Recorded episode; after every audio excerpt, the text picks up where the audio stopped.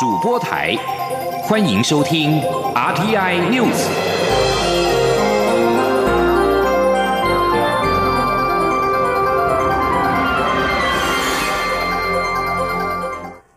各位好，我是张淑华，欢迎收听这节央广主播台提供给您的 RTI News。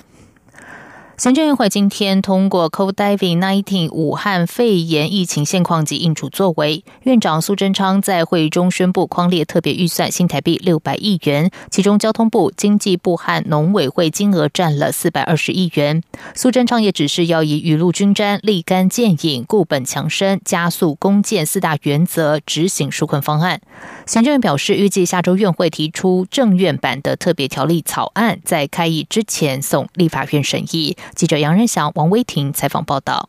武汉肺炎疫情冲击逐渐浮现，行政院长苏贞昌十三号在行政院会表示，将编列新台币六百亿元的特别预算，因应产业纾困所需。苏奎今天也拍板，交通部、经济部和农委会三大纾困方案，总金额共约四百二十亿元，搭配各部会以缓计急，以公务预算支应的纾困项目，纾困总金额将突破六百亿元。纾困方案内容包括旅行业者停止出入团补助、运输业者融资贷款利息补贴、燃料税补贴，以及协助农渔业经营贷款和转雇等。大的这个预算的分布，我刚刚提到，交通部大约两百亿，经济部大约一百六十亿，农委会六十亿，再加上其他的部会，今天我们定调我们的规模，大约会在六百亿。武汉肺炎让民众胆战心惊，纷纷减少外出或聚餐。为了刺激内需、提振消费，经济部初步规划二十亿元发放抵用券，且可能搭配国旅一同使用。经济部次长王美花指出，抵用券和之前发放的夜市券不同，会以折扣的概念推出，只要民众消费，政府就会提供折扣。比如说你去餐厅消费，那呃，比如说这个花了一千块，那这个里面有呃折抵十块，呃一百块或者是两百块，那这个折抵的一百块两百块由政府来负担。啊，初步我们的想法是比较这个样子。抵用券限定在夜市、商圈和餐厅消费使用，但是民众要怎么取得、怎么花和适用范围等，经济部仍在通盘规划中，待疫情过后才会推出。期盼同时刺激旅宿、运输和餐饮业的消费买气。中央广播电台记者杨仁祥、王维婷采访报道。对于行政院因应武汉肺炎所提出的纾困条例，还有特别预算，已经提出纾困条例草案的国民党立院党团书记长蒋万安肯定行政院回应产业需求，并强调立法院也会好好把关，协助产业度过疫情难关。民进党立院党团书记长钟嘉宾也说，初步纾困方案是针对农渔业和交通观光业的纾困措施，上称允当，但后半年还有待推动产业转型的振兴方案。而对于行政院的纾困方案，全国中小企业总会表示肯定，并且建议应该滚动式检讨调整。除了资金融通，也可以加强赋税减免。全国商业总会则说，虽然难以完全解决问题，但对业者而言不无小补。建议业者可以在这段时间加强员工训练，增加竞争力。记者谢嘉欣报道。武汉肺炎引起的经济冲击逐渐显现，行政院会十三号拍板编列新台币六百亿元特别预算来做应应，其中有四百二十亿元是针对内需型产业、农渔业跟交通观光业的纾困措施，如对旅行业者停止出入团的补助、运输业者融资贷款利息补贴、燃料税补贴，以及协助农渔业经营贷款和转雇等。另外，政府也规划二十亿元发放抵用券来提振。消费对此，全国中小企业总会理事长李玉佳表示，现在中小企业大家苦不堪言，嗷嗷待哺，而方案内容都是针对有立即性危机的产业给予协助，他给予肯定。不过，因疫情尚未结束，建议政府要滚动式检讨，视疫情发展来调整更新方案。对于财政部严拟租税优惠奖励来协助企业，李玉佳则给予赞许，并建议扩大减税范围，因为减税对于深陷困难的企业来说具有实质意义。他说：“以前营业税十七 percent 调到二十 percent，你像现在一个非常时期，是不是可以暂时回到十七嘛？哦，等到以后有恢复正常了以后，我们要调再来调嘛。营业税啦，是货物税啦，我们是希望说他还是要去思考这个问题啦。这个是比较实质上的意义嘛。防疫价啦，还是说薪资啦，你要给他少缴一点税，这个我们都给他肯定了。嘿，全国商业总会理事长赖正义认为，这些方案多少对企业有所帮助，不无小补，但效果有限，难以完全解决问题。他建议受影响的产业在这段时间加强员工训练，提升效能，以待景气回温。中央广播电台记者谢嘉欣采访报道。台湾目前武汉肺炎确诊病例有十八例，其中有一个是台商丈夫传染给妻子的案例。丈夫渴望在近日出院。他今天透过录音档表示，当家人后来变成全民公敌时，才能够同理病人的无助。中央流行疫情指挥中心指挥官陈时中提醒国人，大家对抗的是病毒，不是武汉。每个人都有被隔离的可能，社会不应该对立、标签化他人或是肉搜，这样有疑似症状的人才敢说真话，也才能做到。全民防疫。记者陈国伟报道。中央流行疫情指挥中心十三号宣布，台湾第十个确诊武汉肺炎的患者临床症状改善，在经过三套裁剪皆呈阴性的情况之下，即将解除隔离限制，成为第二个痊愈出院的案例。这名患者表示，他和太太都确诊后，家人全都变成全民公敌。他明白人性都是担心自己，生怕被传染，此刻也使他能同理病人的无奈和无助。他期盼国人能够给正被居家。隔离或检疫的人更多鼓励。对此，中央流行疫情指挥中心指挥官陈时中指出，其实每个人每天都和病毒共存，只不过对于流感已知道病程和治疗之道，但对于武汉肺炎病毒还不清楚，所以要投注更多心力，透过科技去掌握对策。然而，当疫情扩大的时候，谁都有可能是被检疫或隔离的对象。整个社会应当强调说真话的重要性。但如果社会对有疑似症状的人，标签化说真话将会变得困难。整个社会一直没有强调说不要对立，哦，不要标签化，不要去一直肉搜，哦，那这都是让未来大家发生这些情况的时候选择说真话。唯有选择说真话，我们防疫才有可能。陈时中也回应媒体询问，并指出有关滞留在中国湖北的台湾人，希望蔡英文总统能顾虑到这群想回家的人，不应说成是道德绑架，因为处在这样令人担忧的环境，而且大家都是同胞，就是要尽量想办法。只是有些现实的问题必须要解决，指挥中心也持持续努力去沟通，所以期盼国人避免恐慌和对立，否则都无助于防疫。他强调，大家对抗的是病毒，不是武汉。陈时。中也提到，台湾撤销对中国大陆及配偶子女的入境措施，是不希望防疫有破口，但不会是永久的措施，这是在疫情严峻时的暂行方式。希望大家都尽一点责任，如果能守住疫情，就会显得非常有意义。中央广播电台记者陈国伟台北采访报道。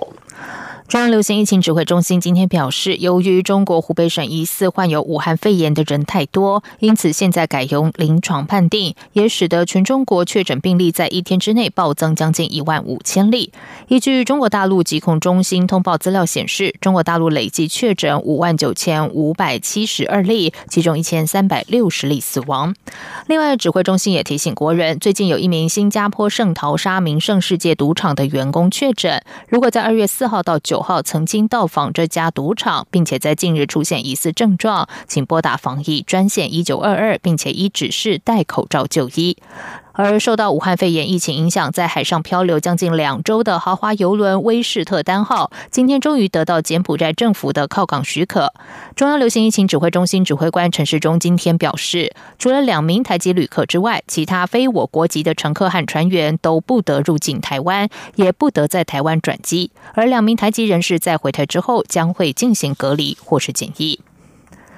继续来关心的是，陆委会对于陆配子女入境方案一改再改。陆委会副主委邱垂正今天表示，尊重与配合中央流行疫情指挥中心的决定。陆委会已经对此事引发社会担忧进行了虚心检讨，同时强调相关作为的目的是要防堵疫情，守护台湾国人的健康安全是政府最优先的考量。记者王兆坤报道。陆委会副主委邱垂正表示，陆配子女入境管制措施之所以做出更改，是指挥中心经过专业评估后，决定以国内防疫为优先，所以宣布撤回陆配子女回台方案，以降低来自疫区人员的流动风险。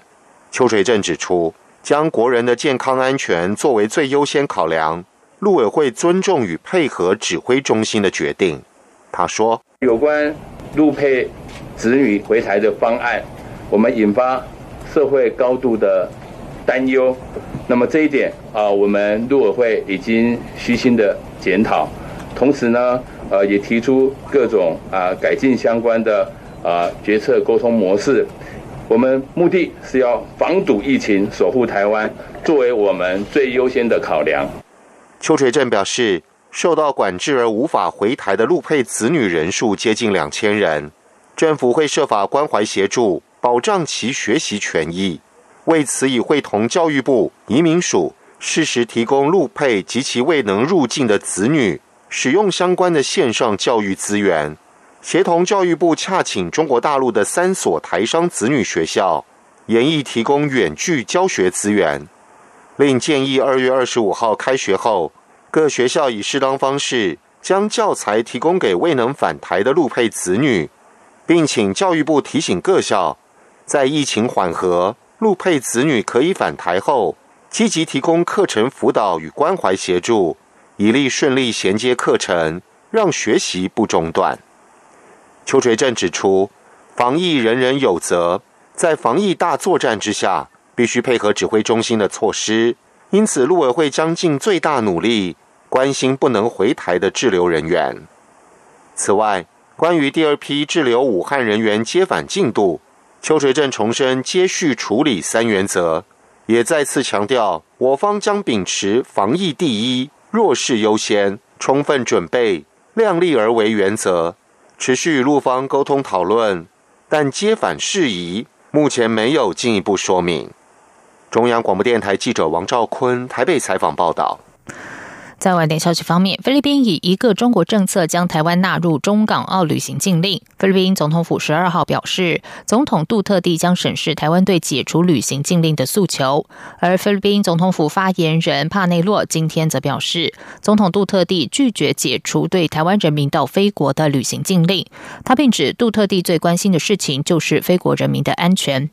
为了防止武汉肺炎疫情扩散，菲律宾总统杜特地于二号发布指示，禁止菲律宾人人前往中国以及其特别行政区。曾经前往上述地区的外籍人士也不得入境菲律宾。但是，菲律宾卫生部十号突然宣布，这道指令也涵盖台湾。马尼拉经济文化办事处理事主席班纳友则是透过各种媒体为台湾发声。对于菲律宾政府对台湾的旅游禁止令，外交部发言人欧江安今天表示，外界分传我政府的反制措施。他指出，目前不宜说明所谓的制裁，但我方会根据其内阁会议结果进行通盘考量，并且已经做好了周全准备。美国马赛诸塞州前州长派屈克十二号宣布退出民主党总统候选人提名战。此外，爱荷华州初选过程状况百出，党部主委普莱斯在十二号宣布辞职负责。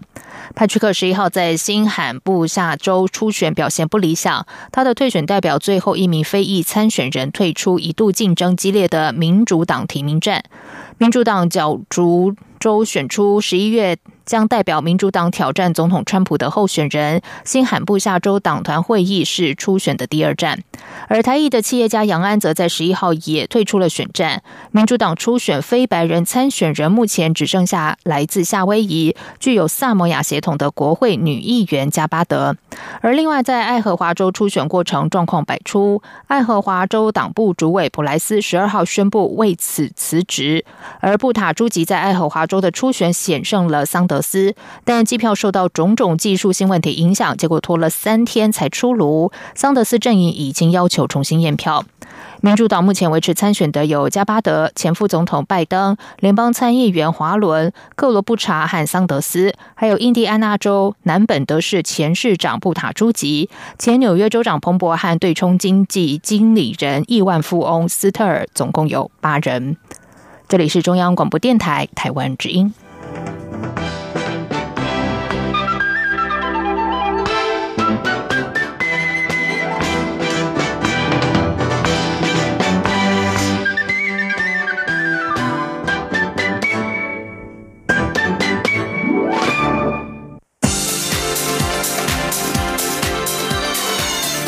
是中央广播电台台湾之音，欢迎继续收听新闻。时间是十九点十五分，欢迎继续收听新闻。为了争取台湾加入世界卫生组织 （WHO），台湾联合国协进理事长蔡明宪和监委张武修等人今天拜会立法院长游喜坤。游锡坤表示，联合国协进会先前已经拜会立法院四个党团，呼吁尽速通过支持台湾加入世界卫生组织的提案。明天的朝野协商中，如果有任何党团提出，就尽量协调，希望能够顺利的形成共识。记者郑玲报道。台湾联合国协进会理事长蔡明宪与监委张武修等人十三号拜会立法院长游锡坤，呼吁新国会不分朝野，尽速通过支持台湾加入世界卫生组织的决议案。蔡明宪提到，台湾联合国协进会长期以来推动台湾加入 WHO，过去每年也都有许多国际友好国家的国会通过支持台湾参与 WHO 的决议，但台湾的国会始终无法通过共同决议，因此在今年世界卫生大会召开。之前期盼新国会立委能不分朝野一起向国际发声。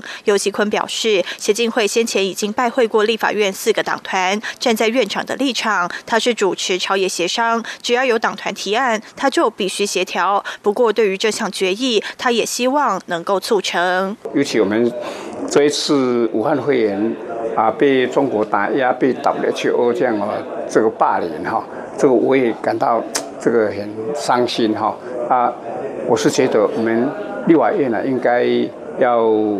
啊为台湾两三三百万人呢讲几句话。那用大会的声明或者结语是最好的方法。所以我希望很希望说明天朝一协商啊，能够。还很顺利的哈，有人提出来，然后很顺利的通过，形成共识。全球台湾医卫总会总会长兼委张武修表示，希望朝野各党团积极推动台湾加入 WHO，也希望行政院、外交部与卫福部编列参与 WHO 的充足预算，才能具体落实参与 WHO 及国际人才培育计划。民进党立委黄秀芳也说，今年的新国会朝野政党对决议文都有高度共识，期待朝野部分党派共同支持。是通过决议文，透过国会向国际发出台湾人民的心声。央广记者郑玲采访报道。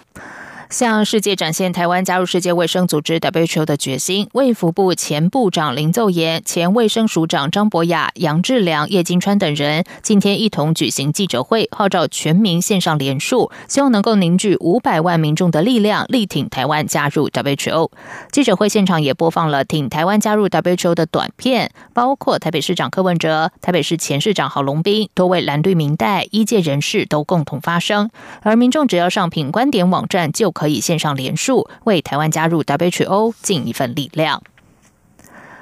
行政院会今天通过了 COVID-19 武汉肺炎疫情现况及应处作为，其中和一般民众较为有关联的是，政府规划要发放抵用券，利用折扣优惠的方式来提振内需。对此，专家建议，折扣券的利益良好，但补助的对象是否正确，会不会有哄抬行为，是否符合民众需求，以及消费能否有一定品质，都是要注意的地方。记者杨文君报道。武汉肺炎让民众胆战心惊，纷纷减少外出或聚餐。为了提振消费，经济部初步规划新台币二十亿元发放抵用券，且可能搭配国旅一同使用。对此，台湾经济研究院景气预测中心副主任邱达生指出，根据主计总处最新预测，待武汉肺炎疫情趋缓后，投资跟出口都会反弹，但民间消费力道却不够。所以，若能有折扣优惠，提高民众消费动。机就有机会拉抬内需。不过，商研院经营模式创新研究所副所长李世珍认为，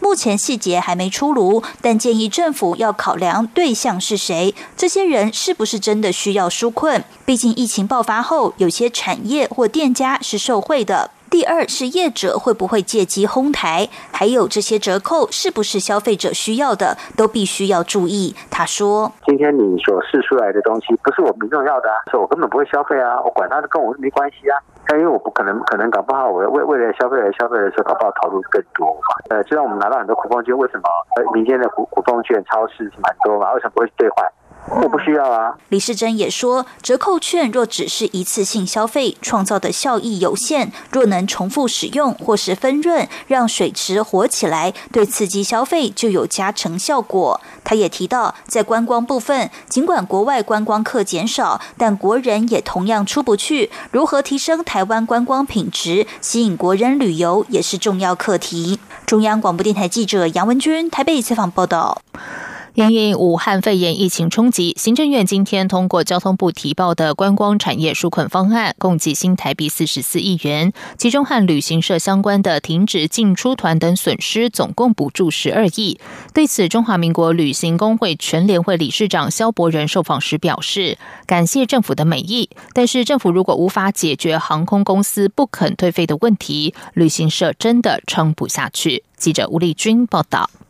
武汉肺炎疫情重创台湾的观光产业及交通运输业，为此，交通部十三号获行政院同意，将提拨总金额达新台币五百亿元的纾困振兴及转型方案。其中，在观光产业短期纾困方面，共计四十四亿元，包括营运损失救济、营运支持和减轻营运负担三大项。以营运损失救济为例。包括旅行社接待陆客团提前离境的损失，将补助两亿；旅行业停止进出团的损失，补助七亿，并拨出三亿元给入境旅行社纾困。对此，旅行工会全联会理事长肖伯仁十三号下午受访时表示，感谢政府的美意，但对旅行社来说，当前的燃眉之急是航空公司不肯退费。政政府若无法解决，旅行社真的会撑不下去。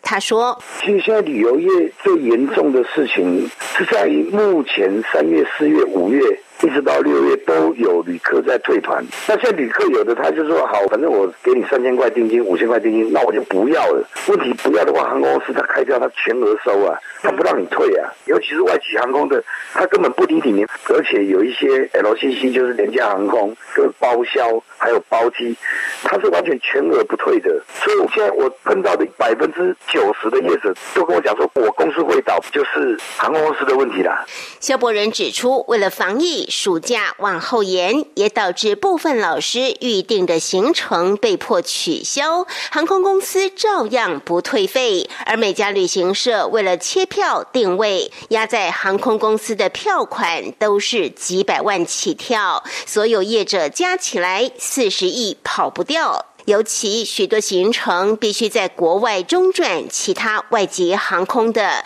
几乎是订票同时就要立即刷卡付费，这些几乎只能认赔。也因此，旅行业一直不断拜托交通部及民航局协调航空公司将票款退给旅行社或延期，不要全部没收，否则对旅游业造成的伤害难以想象。只是民航局。虽然发了文，但无济于事。每家航空公司都很硬。中央广播电台记者吴丽君在台北采访报道。接下来关心的是，第七十届柏林影展将于二月二十号登场。蔡明亮导演的最新作品《日子》再度入选竞赛单元，也是本届唯一入围柏林影展的华语电影。蔡明亮今天特地协同演员李康生、亚农、洪尚熙一同亮相。蔡明亮表示，《日子》是一部记录两个人真实生活状况的电影，是一部很美很棒的作品。至于得不得奖，他不会有压力。记者郑祥云、江昭伦的报道。继一九九七年《河流》、两千零五年《天边一朵云》之后，导演蔡明亮的第十一部作品《日子》在相隔数年后，今年将第三度扣关柏林影展金熊奖。蔡明亮十三号带着两位演员李康生与他在曼谷街头发掘的辽国新人演员亚农洪尚熙一同出席影展行前记者会。蔡明亮说，最初他只是单纯记录李康生生病时候的状态，后来偶然间碰到亚农洪尚熙，发现他作为一位外籍移工生活的另一面也很值得拍下来，之后才慢慢有了拍成《日子》这部电影的想法。前后创作长达四年。很难定义是什么形式，但绝对很好看，打开观众观影的可能性。蔡明亮说：“这个电影是非常有趣，是在拍两个人的身，两个躯体，好，的的各种生活的状态，好生病啦、孤独啦、寂寞啦、哎困惑啦、哈受困啦等等等哈，然后啊啊再怎么样还是要过生活、过日子啊，大概是一个这样的电影吧。所以它其实很美。李康生幽默地说：“谁都不想在镜头前呈现自己生病狼狈的模样，尤其他还有影帝的偶像包袱。”所以拍摄过程究竟是要演还是要自然呈现，他其实很困扰。李康生说：“心情有点排剧了，对，因为那个样子真的很狼狈，然后导演又一直拿着镜头，一直对着我，对啊。后来因为就是相信他嘛，因为合作了二十二二十几年，还是给他拍了。”至于亚农洪尚熙，一开始并不知道蔡明亮是导演，李康生是演员，以为蔡明亮只是记录他的日常生活。后来得知是拍电影，感觉好像梦想成真。他说：“他没有如果跟我之前回答的一样，如果啊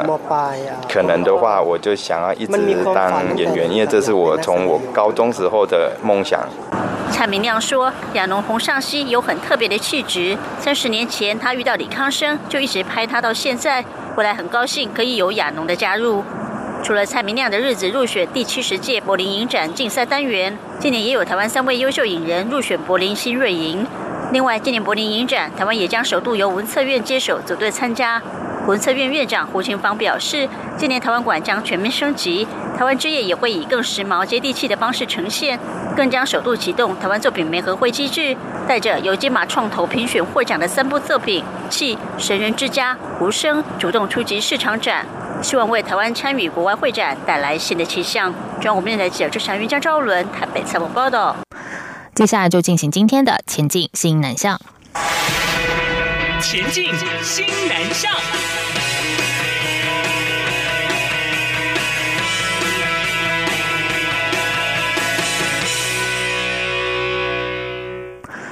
国际知名的台湾佛卡福尔摩沙马戏团日前在印尼雅加达演出，以高超的武术技艺结合丰富的音乐舞蹈，还有剧场艺术，诠释台湾眼镜史，赢得八百名观众的满堂彩。中华民国驻印尼代表陈忠指出，福卡福尔摩沙马戏团是由一群志同道合的年轻人在学校时因为志同道合而组成。团员擅长以融合传统和现代、街头和剧场艺术的表演方式，创造能够表演台湾多样化社会的当代马戏艺术，是台湾第一个巡回世界的马戏团。侨委会每年春节后会组成春节文化访问团到海外向侨胞祝贺新年。今年的春访团。是由福尔摩沙马戏团担纲，从一月二十七号起，已经走访了日本、菲律宾、马来西亚等七个城市，雅加达是此行的最后一站。这次演出主题是跃动台湾。福尔摩沙马戏团导演陈冠廷指出，这次演出总共有八十分钟，从数千年前只有原住民的台湾开始，透过椅子顶、叠罗汉、踩高跷、大铁环、方块旋转的表演，还有各种不同族群以及时代的音乐及舞蹈，呈现出台湾不同年代的文化风情。第十二届台湾国际纪录片影展日前揭晓三项竞赛单元：台湾竞赛、亚洲视野竞赛，还有国际竞赛入围名单。参与初审的评审指出，今年台湾纪录片题材和手法越趋多元，内容不再只有温情，更是发人省思。而本届亚洲视野竞赛入围作品多元，其中还包括了公视和印尼的导演卢比斯所合作的《台湾印尼移工的故事》，还有香港导演李哲熙费时八年记录中国民。民主运动乌坎事件的迷航，还有来自黎巴嫩亚塞拜然等等的作品。该单元初选评审代表史维竹说：“入围作品反映亚洲创作者对影像丰富的想象和创造力。”对于本届入围作品的观察，台湾竞赛单元初选评审代表李永全表示：“他在评选过程中看见近年台湾纪录片进展可观，题材和形式越来越多元，还有台湾创作者前进到东南亚，甚至是全世界，关注国外的故事。”是。以上新闻由张旭华编辑播报，这里是中央广播电台台湾之音。